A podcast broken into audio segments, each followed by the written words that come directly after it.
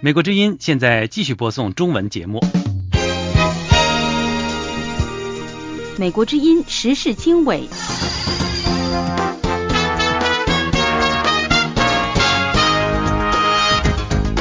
各位听众朋友好，欢迎收听美国之音时事经纬，我是陆洋，从美国首都华盛顿为您播报。拜登提前一天抵达新德里参加 G20 峰会，美印首脑或将再次举行双边峰会。东盟峰会落幕，中国版图野心搅动亚太。未来东盟在单一国家所面临的中国灰色地带危险，恐怕会越来越多。新治安法与院士行为规范双管齐下，中共驯化变本加厉。共产党是最大的启蒙者，当他把罪行犯到哪个人的头上的时候，这个人就觉醒了。美国之音时事经纬，更多新闻内容，欢迎收听。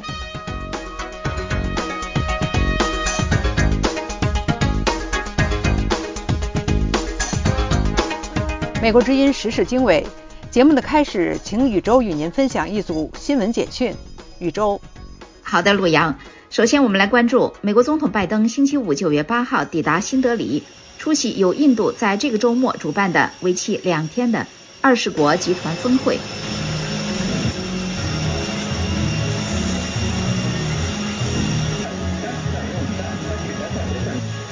美联社在报道中指出，拜登提前一天抵达新德里。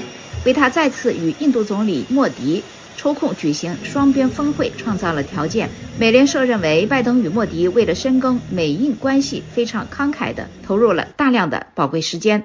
与此同时，美国财政部长耶伦星期五九月八号表示，美国正在密切关注中国经济疲软所带来的各种挑战。正在印度参加二十国集团峰会的耶伦向媒体表示：“China faces a variety of both。” short and longer term global challenges.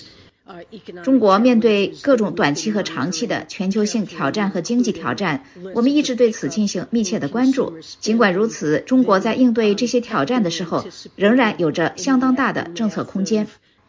接下来，我们继续关注印度新德里。流亡印度的藏民星期五九月八号在印度首都新德里举行抗议活动，要求在这个周末举行的二十国集团峰会上讨论中国占领他们家园的问题。数百名流亡藏人高喊“自由西藏，西藏属于藏人”。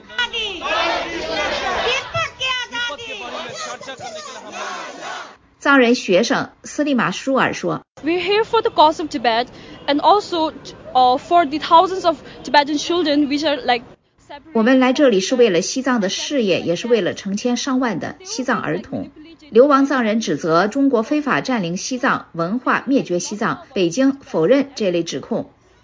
接下来，曾经在特朗普总统任内担任美国常驻联合国代表的前南卡罗来纳州州长尼基·黑利九月七号表示，乌克兰取胜将有助于对中国形成震慑。使其不敢武力犯台。I want Americans to have all the facts. I want them to know why a win for Russia is a win for China. 我希望美国人掌握所有的事实，希望他们知道为什么俄罗斯获胜就意味着中国获胜。我希望他们知道，我们先需要乌克兰拥有获胜必须的装备和弹药。黑利是在新罕布什尔州曼彻斯特市参加竞选期间说这番话的。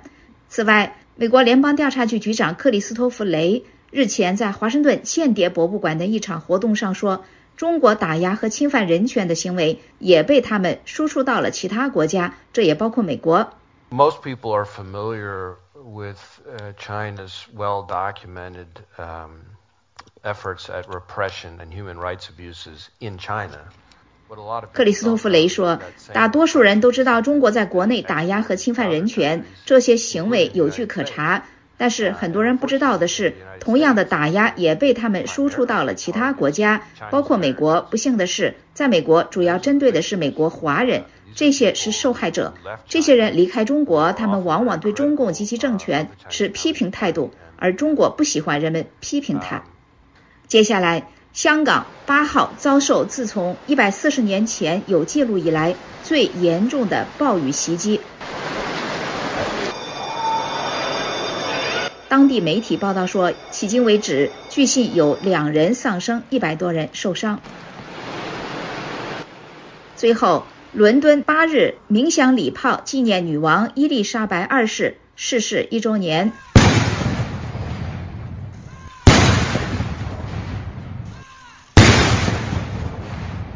女王在位长达七十年。二零二二年九月八号，在她的夏季避暑地巴尔莫勒尔城堡去世，享年九十六岁。陆阳，感谢宇宙听众朋友，了解更多新闻内容，请登录美国之音中文网 b o a chinese 点 c o m。接下来与您分享宇宙连线美国之音台北特约记者林博宏。东盟峰会落幕，中国版图野心搅动亚太。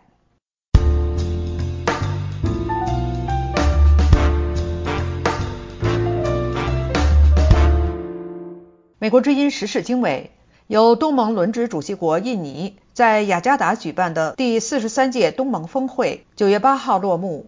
美、中、印度等二十多国领导人或代表应邀出席。观察人士分析，中国刻意选在峰会前公布具有争议的新版地图，凸显未来东盟各国所面临的中国灰色地带威胁可能会越来越多。但是此举也将促使印度与东盟深化安全与经济关系。下面是宇宙连线美国之音台北特约记者林博宏。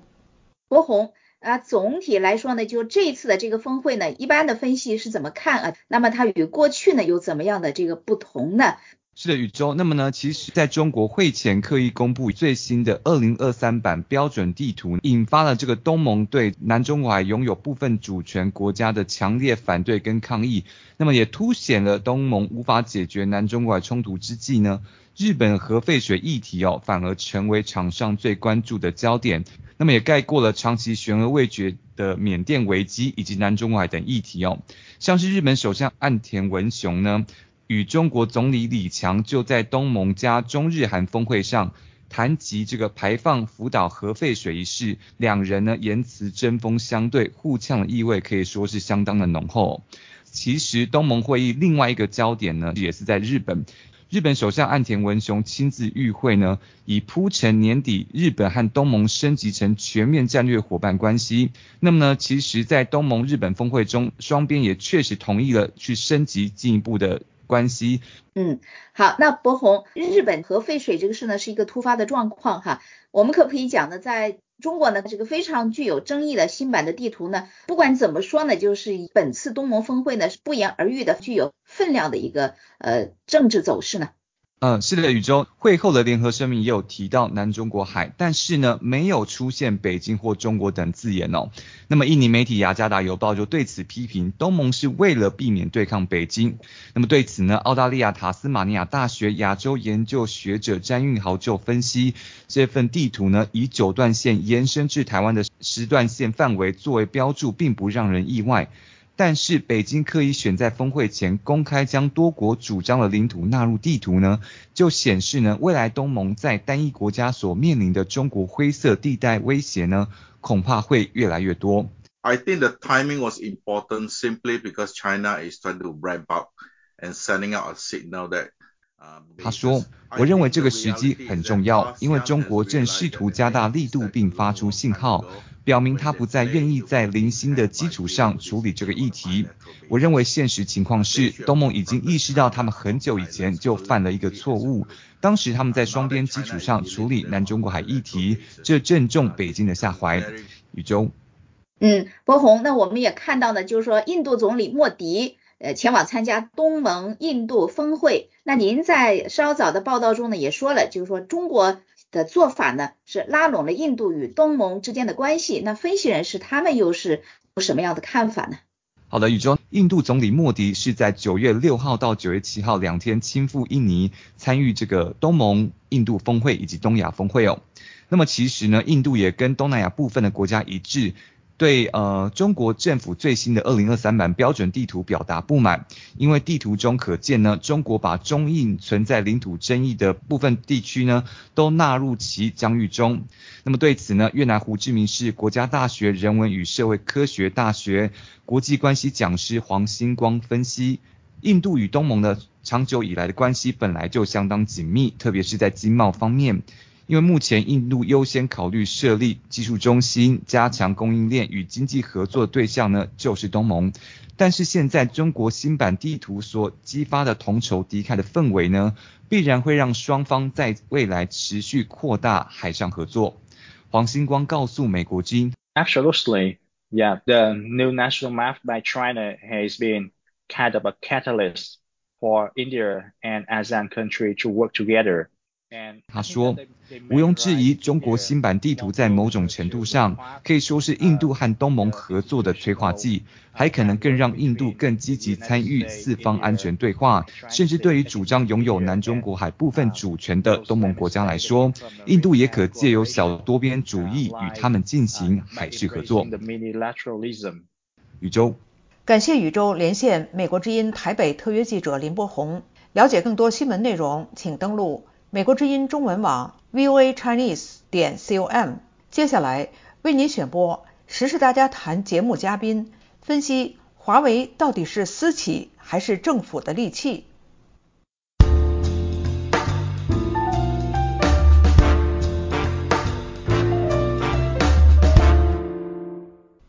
美国之音时事经纬，美国总统国家安全顾问沙利文日前在白宫简报会上说。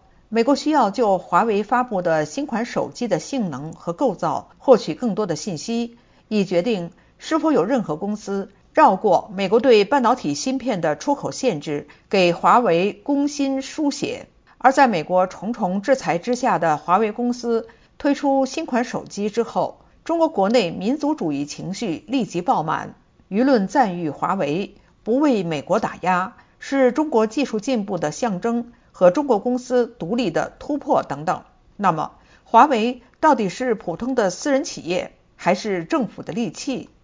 中国政经观察人士秦鹏说：“华为它不是一家公司，很早的时候它就是一个中共的军方和呃国安系统直接管理的这么一个特定的一个机构，是中共在对外作恶或者对内压制这个民众权利的这样的一个协同犯。”华为是中共这条红色恶龙的一个一个利爪，因为华为最强大的其实不是手机或者是这种公司业务，比如说电脑啊之类的东西，它最强大的部分实际上自始至终是通信业务，而通信业务是任何一个国家最最这种核心、最最机密的东西，这个是绝对不会允许一家私人公司去做的，所以华为自始至终它就是这个中共的一个这种特定的机构。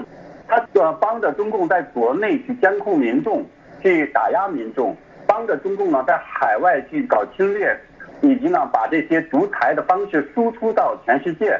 比如说，为什么华为最早被呃打压，以及呢孟晚舟被抓，就是因为他帮着这个伊朗在输出了这种暴政和独裁。那么同样的，我们今天他也在帮着这个塔利班，就阿富汗的塔利班在做，帮着其他的很多国家在做，而且呢他在。同时在监控着全世界的这个人民众，包括中国自己的民众。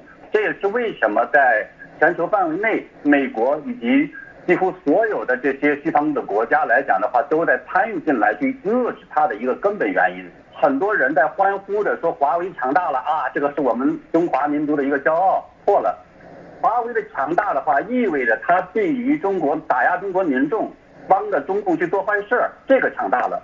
他不是说因为帮着你做去获得福利啊，获得更自由强大了，这是绝对是相反的。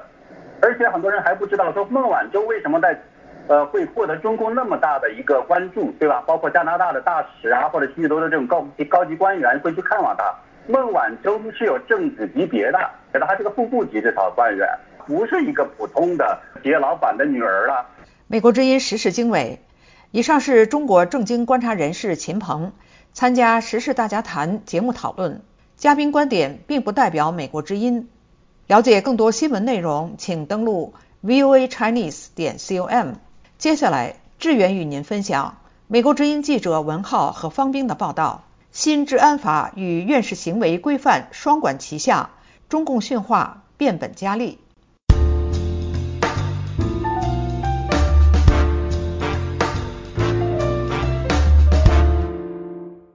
美国之音时事经纬：中国公布的新治安管理处罚法草案，在社交媒体上罕见地引来了多名法律学者公开反对。这部还在征求公众意见阶段的草案，近日成为了中国网络上最具争议的话题。已经有上万人在中国政府的网站上参与了意见征求。无独有偶，中国科学院近日公布新版《中国科学院院士行为规范（试行）》，增设禁止行为章节。五条禁令之一是禁止院士公开发表与自身专业领域无关的学术意见。这款规范。同样搅动舆论场的一池秋水。请听志远分享文浩和方斌的报道。好的，洛阳报道说，面对中国经济衰退、国际外交环境恶化的局面，中国国家主席习近平似乎并不急于寻找有效应对方案，相反，却试图用毛时代政治洗脑和控制言论的方式巩固权力、稳住阵脚。近日，中国科学院公布了新版。中国科学院院士行为规范试行新规范增设禁止行为章节，五条禁令之一是禁止院士公开发表与自身专业领域无关的学术意见，禁止参加与本人职务职责和专业领域无关的咨询、评审、评价、评估、推荐等活动，禁止违背推荐、评审、鉴定和评奖等活动的公平和保密原则。此外，继三月底习近平主持召开学习贯彻他自己名字命名的新时代中国特色社会主义思想以来，现在又将此深入到国企和政府机构，包括彭博社、日经亚洲在内的媒体报道了中国国有银行、航空公司、政府机构和私营公司高管和员工描述学习习近平思想的冗长的会议和讨论。日经亚洲报道说。一位企业主管在两个小时的会议中花了一个半小时谈学习习近平著作的感想。他说：“他把习主席的著作放在办公桌上，以便在工作中遇到困难可以从中找到答案。”中共党员甚至一些国有机构的非党员都被赶去参加每天举行的习近平意识形态学习会，他们还要在会上进行自我批评，包括批评亲西方的经济思想，并分享他们的反思。本周，中宣部和教育部联合推出为大学生编写的习近平思想教材。据中央电视台报道，全国教育的目的就是要确保习近平思想进课堂、进课本、进大脑。这些似曾相似的场景让人感到，习近平似乎把中国带回了毛时代的文革。那时，人人要早请示晚汇报，对毛的著作要急用先学、立竿见影。要把毛的话落实在行动上，融化在血液中。斯坦福大学中国经济与制度研究中心资深研究员吴国光认为，习近平的洗脑虽跟毛时代洗脑一脉相承，但已经不可能完全回到毛时代。文革结束后，毛理论破产，六四镇压，苏联倒台，以及邓小平为挽救中共执政、拥抱资本主义全球化等一系列国际国内巨变，使得毛时代的洗脑机制。不再简单有效。美国之音特约评论员邓宇文说：“习要搞集权，可又担忧领导干部心里不服，因而每隔一段时间找个名目在全党举行集中教育活动，以对全体党员，尤其领导干部统一进行思想洗脑。”独立学者于平认为，对中共洗脑的研究不应扩大化。他说：“洗脑、宣传、认知构建是三个不同的东西。”他倾向于。认知构建来解释中共对人的思想控制和操控，它并不完全通过强制暴力手段来实现。于平说，他是通过把自己的价值观隐藏在对事实的描述中来实现的。中国民主党全国委员会主席王军涛说，中共洗脑是有组织犯罪行为，很难依靠外力打破它。共产党这种政权，这种有组织犯罪。在这个只有两个情况下能改变，这也是转型政治学上说的。第一个就是当他们发生权力斗争的时候，他们自己在年轻人中间把他们给毁，或者他们权力出现裂痕了，他们要动员就开始有裂痕，这是不一致的。因为所有的洗脑教育和组织的严密组织纪律教育都建立一点，这个高层呢是正确的，是神圣的，是这个政教合一的。第一个，第二个呢就是他们的宣传出现灾难性破产。防火墙，我告诉你，我现在接触中国年轻人，基本上都能翻墙。他翻墙他也不看咱们这些东西，所以我觉得没有灾难新闻。我说谁是启蒙者呢？共产党是最大的启蒙者。当他把罪行犯到哪个人的头上的时候，这个人就觉醒了。所以现在哎呦，这些走进来脱衣，疫情前都是小中产，几十万，对吧？有房有车。疫情之后呢，房贷和车贷得还，没收入了，所以现在他们就开始觉得中国绝望了。陆阳，感谢志远分享美国之音记者文浩和方斌的报道。新治安法与院士行为规范双管齐下，中共驯化变本加厉。休息一下，与您分享宇宙连线美国之音台北特约记者陈云快速扩张海军，北京海洋野心不加掩饰。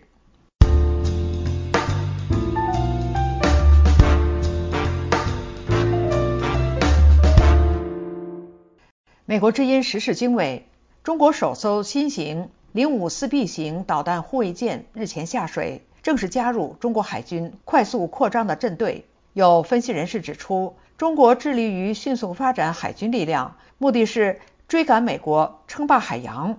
请听宇宙连线美国之音特约记者陈云。呃，陈云，那我们知道呢，就在前几天，实际上是这个八月底的时候呢，中国第一艘新型的。零五四 B 型导弹护卫舰呢，呃，正式的加入中国海军快速扩张的阵队啊。那么这个消息呢，也引起了这个军界的广泛的注意啊。那么能不能请你给我们介绍一下这一艘零五四 B 呢？它的装备有哪些突出的地方呢？陈云，是的，宇宙这一艘零五四 B 呢，它是在零五四 A 的基础上升级改造而来的。那么根据美国的军事媒体战区的报道。零五四 B 在船首安装了至少有一组三十二单元的垂直发射系统 BLS。那另外呢，一如预期，他们呃将会配备这个船首声呐，并且在船尾呢也配备所谓的可变深度的声呐和脱翼阵列声呐的配件。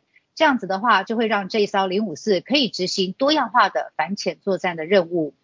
另外呢，它也搭配了舰载机是直二十，而且由于中国呢非常注重这种无人机作战平台的发展，呃，所以也可能会呃运作这种可以具备垂直起降能力的 VTOL 的无人机。宇宙，嗯，陈云，最近这些年呢，中国的海军扩张的速度呢是相当之快啊。那么外界呢用下饺子来形容中国造军舰的这个速度哈。那么，呃，这一艘零五四 B 它下水呢，对中国海军而言意味着什么？零五四 B 的下水啊，它标志着是中国海军在实现这个军队现代化的路上又向前迈进了一步，同时呢，也是中国海军扩张的另外一个例证哦。那另一个明显的例证呢，是中国海外基地数量的增加。虽然目前中国只有在东非的吉布提拥有一处海外的军事基地。但美国的研究机构 AdData 的分析显示，斯里兰卡的汉班托塔、赤道几内亚的巴塔和巴基斯坦的瓜达尔将是中国未来两年至五年内最有可能建立海军基地的三个地点。但是呢，中国呢虽然叫做基地哦，但是它是否真的具备一个基地的呃正常的功能？那么，台湾国防安全研究院助理研究员。翟文忠他在接受美国之音采访时表示：“当然，有的时候他比如说在索马利亚或者什么要撤侨的时候，到起步地可以在那边停停加加油加加水，或者万一有什么事，先到那边站点。但是你说能不能从那个基地出发，形成实时的兵力投射能力，有待商榷。”宇宙。嗯，陈云，最后呢，我想问您，就是说刚才你也谈到这个外界呢是要用下饺子这样一个比喻呢来形容中国造军舰的速度和它的数量，那么是不是就是说海军的军舰的数量就真的是能够帮我们来这个解读中国海军的实力呢？陈云，呃，因为美国啊，它其实一艘航母哈也被叫做一艘，但是中共呢小小的巡洋舰哈也也算成是一艘。但是中国的十条巡洋舰加起来的吨位，其实远不及美国一艘航母的一半。此外呢，美国海军部署在所有水面舰艇和潜舰的飞弹数量有九千多枚，但中国呢，它只有一千多枚。美国呢，它有八百架的舰载机，而中国的海军舰载机加起来不到一百架。如果是以排水量、携带的飞弹或舰载机来看的话，那么专家认为，中国海军其实根本威胁不了美军。宇宙，感谢宇宙连线美国之音台北特约记者陈云。休息一下，志远与您分享美国之音记者卡西姆的报道：中国媒体试图主导中亚舆论，务虚还是投实？二零二零年五月，香港的教育界刮起了一场运动式的文化整风，一道高中的历史考题成了导火索。其实那是一条很普通的题目，他问的是一九零五到一九一一年，日本为中国带来的是利还是弊，哪一个比较多？一个小小的八分的题目变成一个政治事件。五十二岁的香港考评局平衡发展部经理杨英宇一夜之间成了众矢之的。然后大公报、文汇报这些呃左派报纸就是说，哎，你这样说帮日本帝国主义说话喽，然后说我是一个什么呃汉奸啊、反共反华呀、支持军国主义啊等等的一些呃 指控都找出来。一个香港的普通公务员为何会被指控犯下社会主义特色的政治错误？欢迎收听美国之音出品的播客节目《岳阳电话》，我是武阳。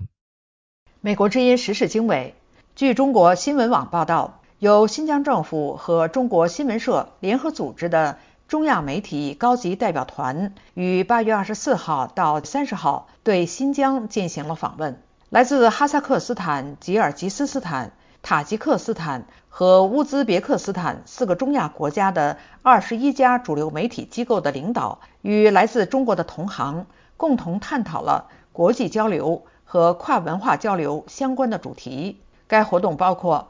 交流研讨会和实地访问等一系列活动。特别值得一提的是，中国新疆中亚媒体交流研讨会于二十七号举行。请听志远分享美国之音记者卡西姆·卡什加尔发自华盛顿的报道。好的，陆阳。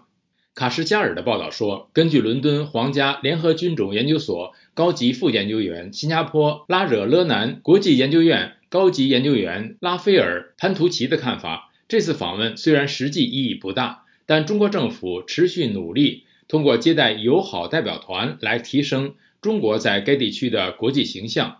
这些代表团可以作为在全球范围内宣传中国信息的展示者和倡导者。潘图奇认为，吉尔吉斯坦和哈萨克斯坦官员最近的高级别的访问以及类似的官方交往，对塑造人们的看法。更具有重要性。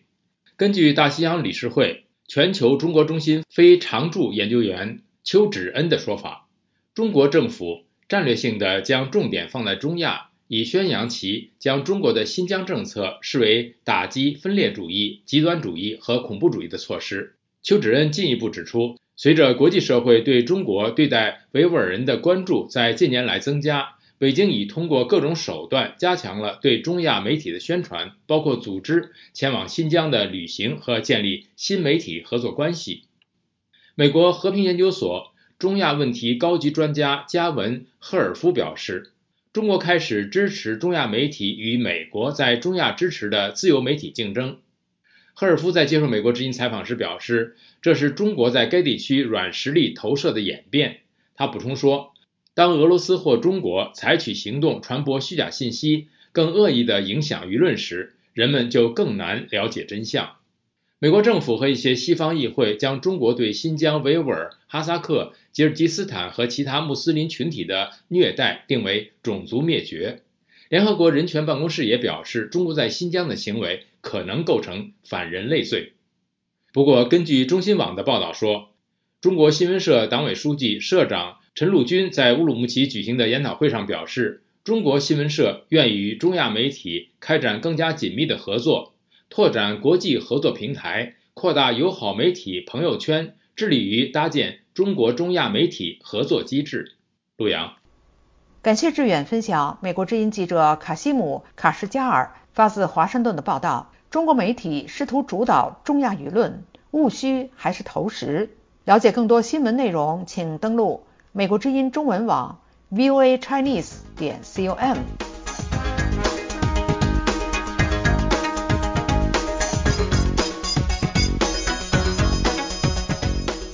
听众朋友，今天的时事经纬节目就播送到这里，感谢您的收听。这次节目的编辑是宇宙，导播是志远，我是陆阳。我们下次节目时间再会。